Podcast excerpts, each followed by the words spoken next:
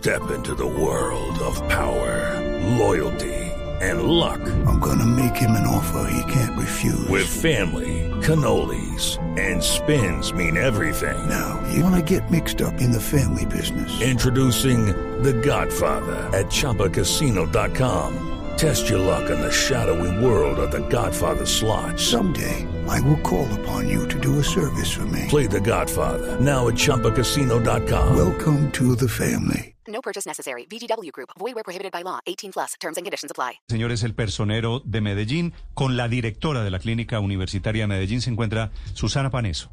Susana Paneso. Néstor, buenos días, lo vuelvo a saludar. Estoy acá con la doctora Marta Cecilia Ramírez, ella es la directora general de la IPS Universitaria que nos va a contar cómo está el panorama. Directora, bienvenida a Blue Radio, cuéntenos cómo está operando en este momento la Clínica León 13. Muy buenos días, estamos en una situación muy crítica de franca emergencia, se nos está saliendo de las manos ya este control, tenemos urgencias en el 130%. Tenemos la cama hospitalaria ocupada en más del 90% y nuestras UCI en un 100%. Y eso que nosotros tenemos 174 unidades de cuidado intermedio intensivo y en total 630 camas hospitalarias y aún así estamos en dificultades. Hemos subido urgencias de 110 camillas a 145 y aún así estamos llenos. Néstor, en este momento la escucha la directora por si le quieren hacer alguna pregunta, porque el panorama es crítico y lo que nos dice acá la directora es que son personas más jóvenes que están entrando más temprano a UCI, o sea, a menos días de estar contagiados con COVID-19 y se están demorando incluso más en recuperarse. Gracias, doctora Ramírez, buenos días. Muy buenos días. Acláreme una cosa, ¿la IPS universitaria es la misma clínica León 13? Sí, la clínica León 13 es, eh, fue tomada por la IPS universitaria, que es el hospital de la Universidad de Antioquia. Claro, que es, que es muy tradicional allí en Medellín. Doctora Ramírez, los médicos con los que usted trabaja, a los que ve todos los días, ¿cómo están enfrentando, cómo están ellos, teniendo en cuenta que prácticamente lo que usted nos está describiendo es que colapsó el sistema de salud allí? Los médicos están en un sentimiento de tristeza y de frustración muy grave porque sienten que a pesar de estar haciendo todos los esfuerzos durante un año, la comunidad bajó la guardia y eso los tiene en una sensación de derrota.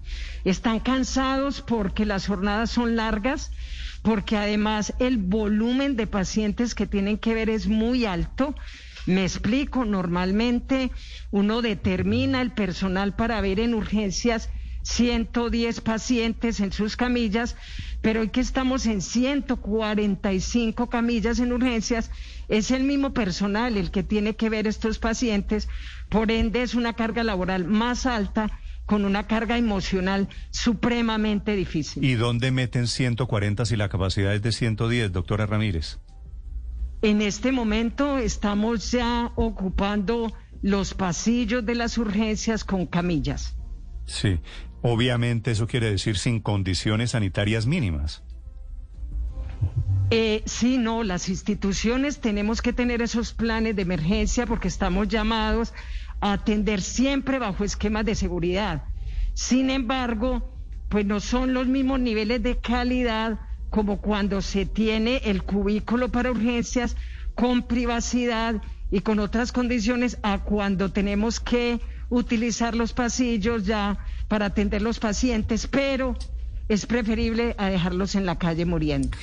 Doctora Ramírez, usted nos dice que ya están las UCI al 100%. ¿Qué pasa? Y además tiene las urgencias al 145%. ¿Qué ocurre cuando una persona, un paciente de esas urgencias necesita una UCI? Me supongo que son varios los que están necesitándolo. ¿Qué decisión toman ustedes? ¿Cómo es ese procedimiento?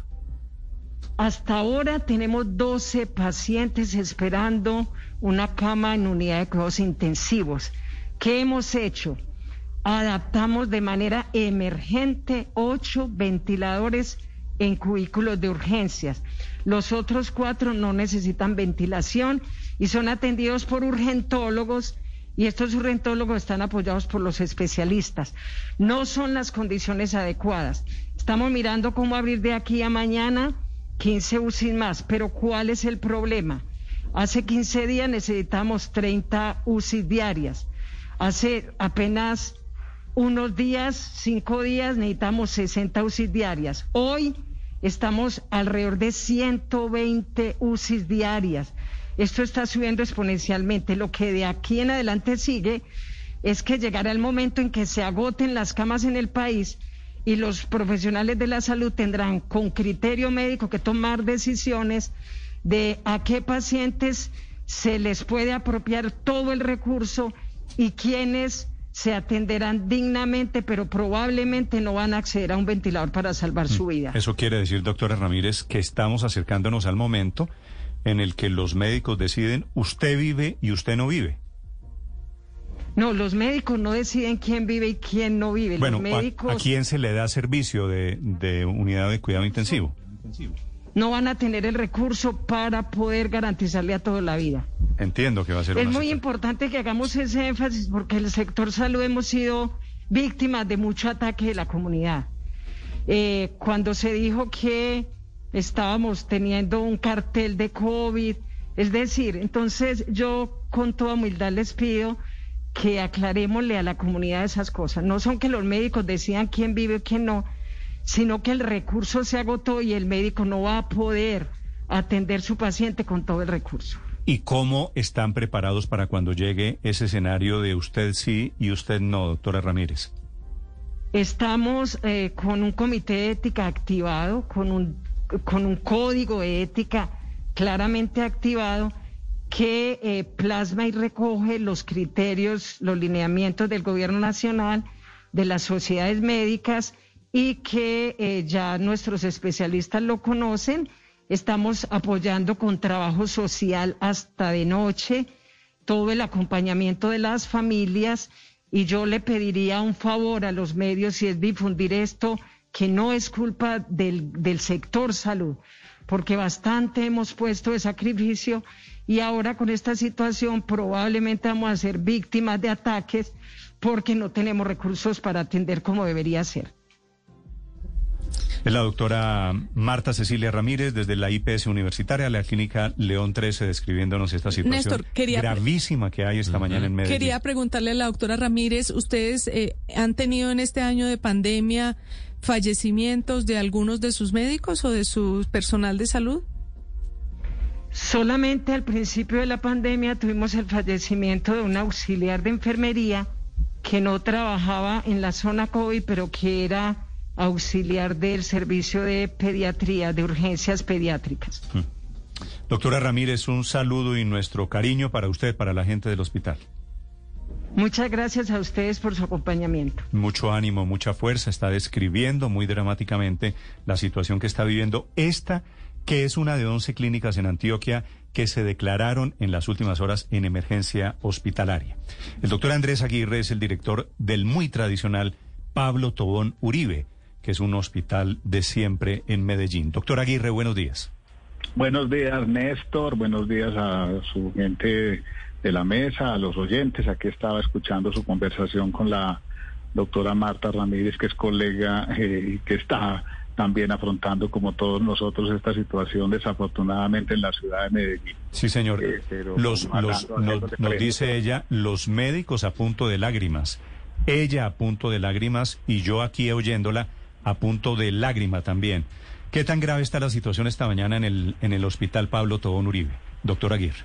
Eh, acabamos de revisar la, la ocupación, seguimos con, eh, eh, con el 100% de las unidades de cuidado intensivo de COVID y con las áreas de unidad de cuidados respiratorios, eh, urgencias también con una sobreocupación, así que esto esto continúa eh, y es muy desafortunado eh, eh, la tragedia que está viviendo la gente y, el, y, la, y lo que estamos viviendo y la tristeza.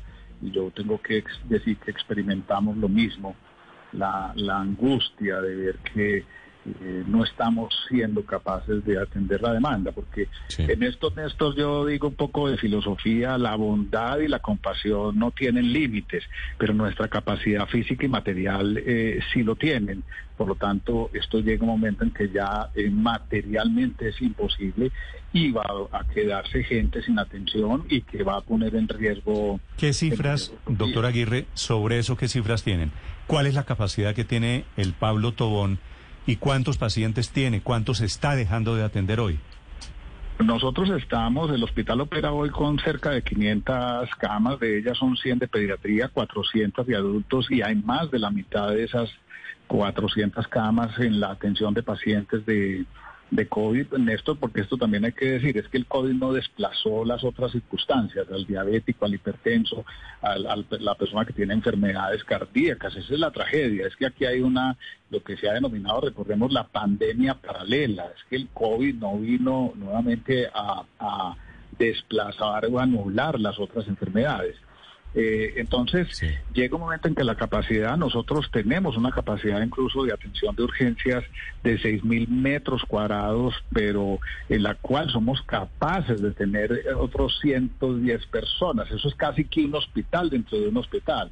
Pero ayer teníamos 160, 170 personas y esto ya nos desborda. Así que el que llega a urgencias eh, lo tenemos que dejar eh, esperando ahí y sin posibilidad de decir en qué momento lo podemos, en qué lo podemos atender. Eh, total que por eso fue que tuvimos que decretar la, la, emergencia hospitalaria para decirle a la comunidad, ojalá usted va a tener que ir a otro centro porque aquí se va a quedar en las puertas y se va a quedar literalmente sin atención, no porque no queramos, sino porque no somos capaces y, nos desborda la posibilidad, repito, física de atender a estas personas. Doctora Aguirre, ¿cuántos pacientes les están llegando diarios y, cuál es la diferencia con lo que sucedía antes?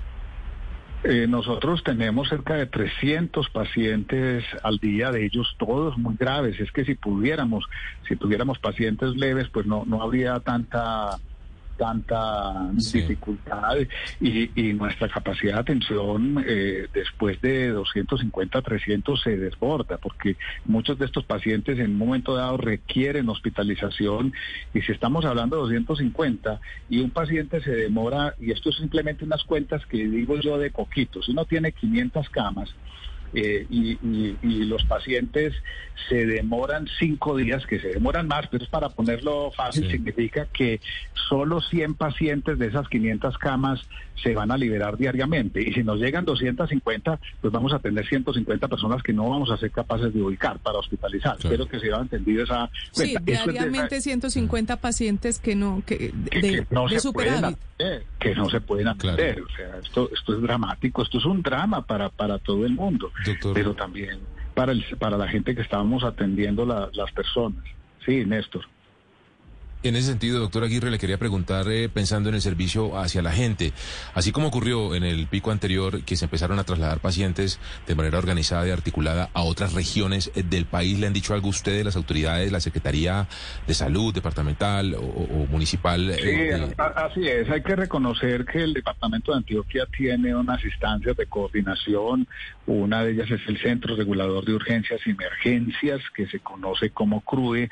Estamos reuniéndonos y a las familias se les dice, se les dice que deben ser trasladadas a otros sitios de Colombia. Pero también hay que cuidar porque la capacidad de traslado de estos pacientes tampoco es ilimitada el, viceministro de Salud con quien hablaba el sábado pasado me mencionaba una cifra, todo eso no, sabía, me mencionaba que la capacidad de transporte aéreo, porque esto requiere eh, eh, helicópteros o, eh, avionetas o, aviones medicalizados, los pacientes están de cuidados intensivos, no pasa de ser de 20 o 25 pacientes por día. Eh, en esa capacidad. Entonces, esto también tiene, tiene un, eh, un límite eh, que, ya no se puede estirar más. Así que lo que hay que hacer es reducir la velocidad del contagio. Es que no, no hay otra... No hay ¿Usted, cree, ¿Usted cree, doctor Aguirre, usted ha visto las imágenes de Medellín en estos días? La verdad, con muy poquita disciplina. Las líneas para entrar al metro, las filas son terriblemente grandes, las aglomeraciones. ¿Usted ve en la calle esa necesidad de corregir la disciplina social? Sí, Néstor, estos son problemas sociales complejos porque eh, como los riesgos no, no se ven y mucho de ello obedece a nuestra imaginación y a nuestras creencias del mundo y un riesgo invisible pareciera que no existiera y el que tiene el virus y no tiene síntomas dice pues yo me siento muy bien. Eso es como el que tiene el cáncer y no se ha detectado el cáncer. Eh, no va a acudir al médico, no va a tomar las, las eh, medidas. Entonces sí hay que hacer un llamado a, a las personas de que por favor estas medidas de evitar espacios concurridos cerrados y donde hay cercanía. Eh, las empresas deben pensar en la logística de acceso y de, y de salida del trabajo para evitar eh, aglomeraciones. La gente debe mantener la distancia del uso correcto de la mascarilla. Esto es desafortunado, no, no hemos aprendido estas medidas, no son fáciles mantener una mascarilla eh, en, la boca y en la cara dosada, la cara no, no es lo mejor, es molesto, pero es necesario hacerlo. Ahora, lo que se busca también es una serie de medidas complementarias.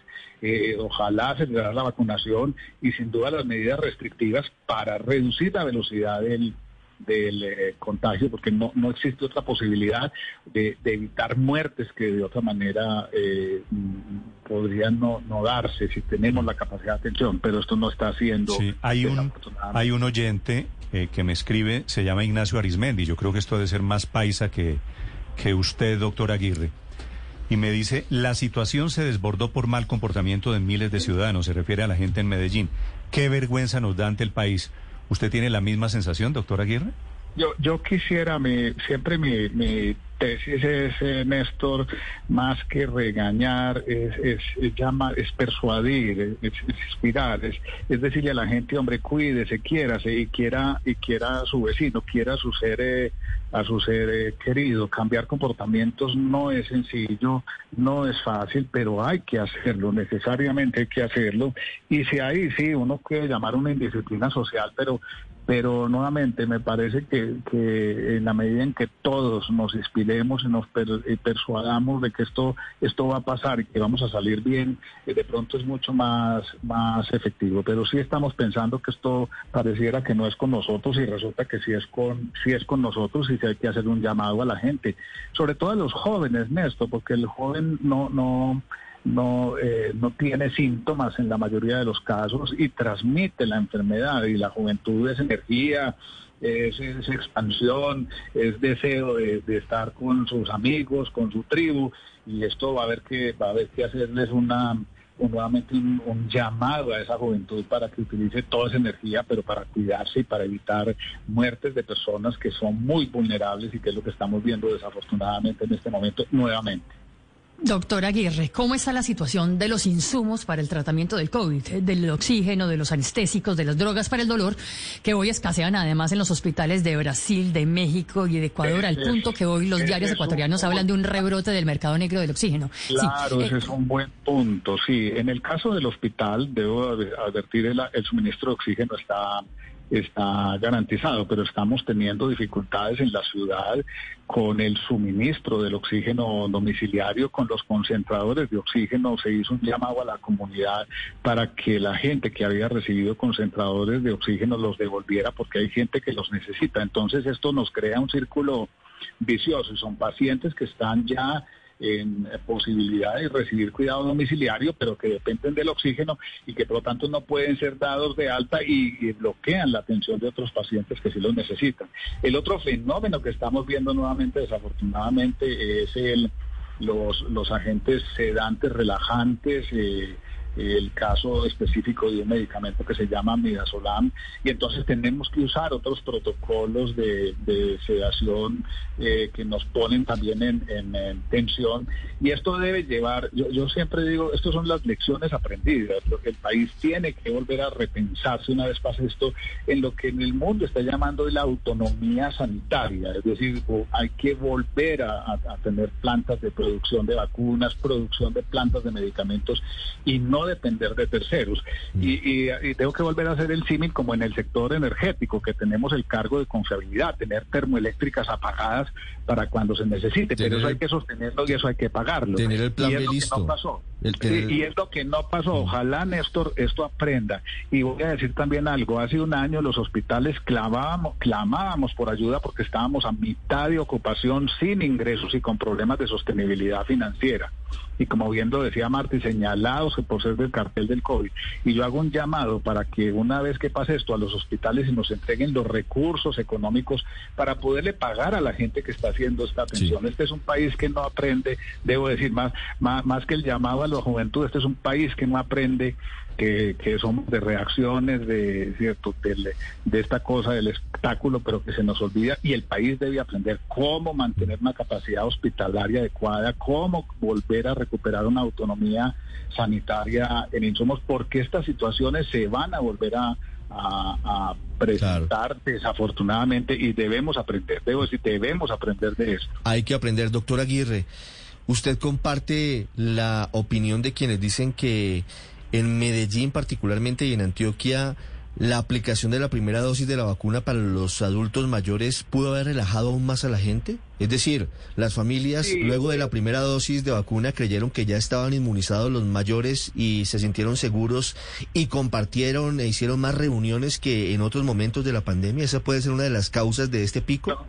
Sí, yo no tengo, pues es una hipótesis, debo decir, no la puedo, no puedo probarla con hechos, es una hipótesis que la vacuna puede dar una sensación de falsa seguridad en las personas. Realmente la protección solo se logra después de la segunda dosis y dos semanas después. Eso no ha ocurrido, entre otras cosas, no ha ocurrido la vacunación de las personas de, mayores de 80. Apenas está en la primera dosis. Hemos tenido también, esto hay que decirlo, dificultades con el suministro sin, sin eh, ser tampoco querer llevar mensajes irrespetuosos, el hospital ha estado apadrinando a, entidades como Ecopetrol y empresas públicas de Medellín vacunándole a su gente mayor de 80 años y esta semana tuvimos que suspender 76 eh, segundas dosis porque no disponíamos del eh, del, biológico. Entonces esto, esto también pues eh, eh, empeora nuevamente la, la, falsa seguridad de que la vacuna evita cualquier situación. Entre otras cosas también está por demostrarse que la vacuna evite la transmisión del virus. La ciencia apenas está eh, teniendo los datos. Es decir, la vacuna sabemos que protege al menos de las formas graves de la enfermedad, no necesariamente de formas leves. Pero lo segundo que está todavía por probarse especialmente con ciertas vacunas, es que la vacuna impide la transmisión del virus. ¿Esto qué quiere decir? En que, en que una persona de 80 años vacunado, pues ya no le va a dar la enfermedad, pero no quiere decir que no transmita el virus, que alguien se lo haya vuelto a contagiar, él no se enferma, pero él es un portador del virus y entonces sigue la, transmisión. Hasta que no se logre la vacunación de más del 70% de las personas, este fenómeno se va a seguir presentando y la vacuna no protege de estas situaciones de salud pública hasta que se llegue, repito, a unos volúmenes considerables que Colombia todavía no ha alcanzado y no va a alcanzar en el corto plazo. Las 7 de la mañana, 48 minutos, desde el Pablo Tobón, el director del hospital, un muy tradicional hospital de Medellín, con el dedo en la llaga, hoy en momentos de una crisis profunda en el sistema sanitario de Medellín y en consecuencia una crisis de atención a pacientes COVID que se están quedando por decenas, casi por centenares, sin una atención, no por lo menos la ideal, la inmediata. Gracias, doctor Aguirre, un feliz día. Un buen día, Néstor, a usted y a toda la gente de la mesa y sus oyentes. Buen día y se cuidan, por favor. Sí, señor. Felipe dice el doctor Aguirre que no le gusta regañar. Sí. Pero aquí, con todo el cariño, hay que decirle a la gente en Medellín, a la gente de Antioquia, están cometiendo un error, están siendo muy ligeros. No solo por las cifras, sino por las escenas que estamos viendo todos los días, inclusive las de esta mañana. La gente saliendo, las aglomeraciones como si no estuviera pasando nada. Estos errores, Felipe, sociales se pagan con vidas. La claro, gente que eh, va a terminar hospitalizada o con un mm. paciente, con un familiar en la clínica, en un hospital. Es que, Néstor, a mí me sorprende mucho eh, cómo se han relajado las medidas de autoprotección. Es decir, eh, la gente está mamándole gallo, perdón la palabra, al tapabocas, no está haciendo el No, y a la distancia social, Felipe, esto es un virus, es que se pega por la cercanía con el virus. Sí, Néstor, pero además esto es consecuencia, esto es consecuencia de, y se sabía que iba a pasar, porque ha pasado en otras partes del mundo, es consecuencia de la indisciplina y de lo que pasó en Semana Santa. Y es que acabamos de llegar de Semana Santa, Néstor. Yo no quiero ni pensar las cifras. ¿Cómo va a ser esto la semana En dos semanas. pues Yo no soy epidemiólogo, pero las cifras van subiendo. Ayer estábamos, María las maneja muy bien. Ayer estábamos en más de casi 12 mil casos, 12 mil Ayer contagios. estuvimos en 11.885 y más casos. de 200 muertos. Más de 200 fallecidos. Y esto va a, Espérese, a empeorar, Felipe, a empeorar, a empeorar. Judy was boring. Hello. Then Judy discovered ChumbaCasino.com. It's my little escape. Now Judy's the life of the party. Oh, baby, Mama's bringing home the bacon. Whoa, take it easy, Judy. The Chumba life is for everybody. So go to ChumbaCasino.com and play over 100 casino style games. Join today and play for free for your chance to redeem some serious prizes. chumba ChumbaCasino.com. No purchase necessary. Void where prohibited by law. 18 plus terms and conditions apply. See website for details.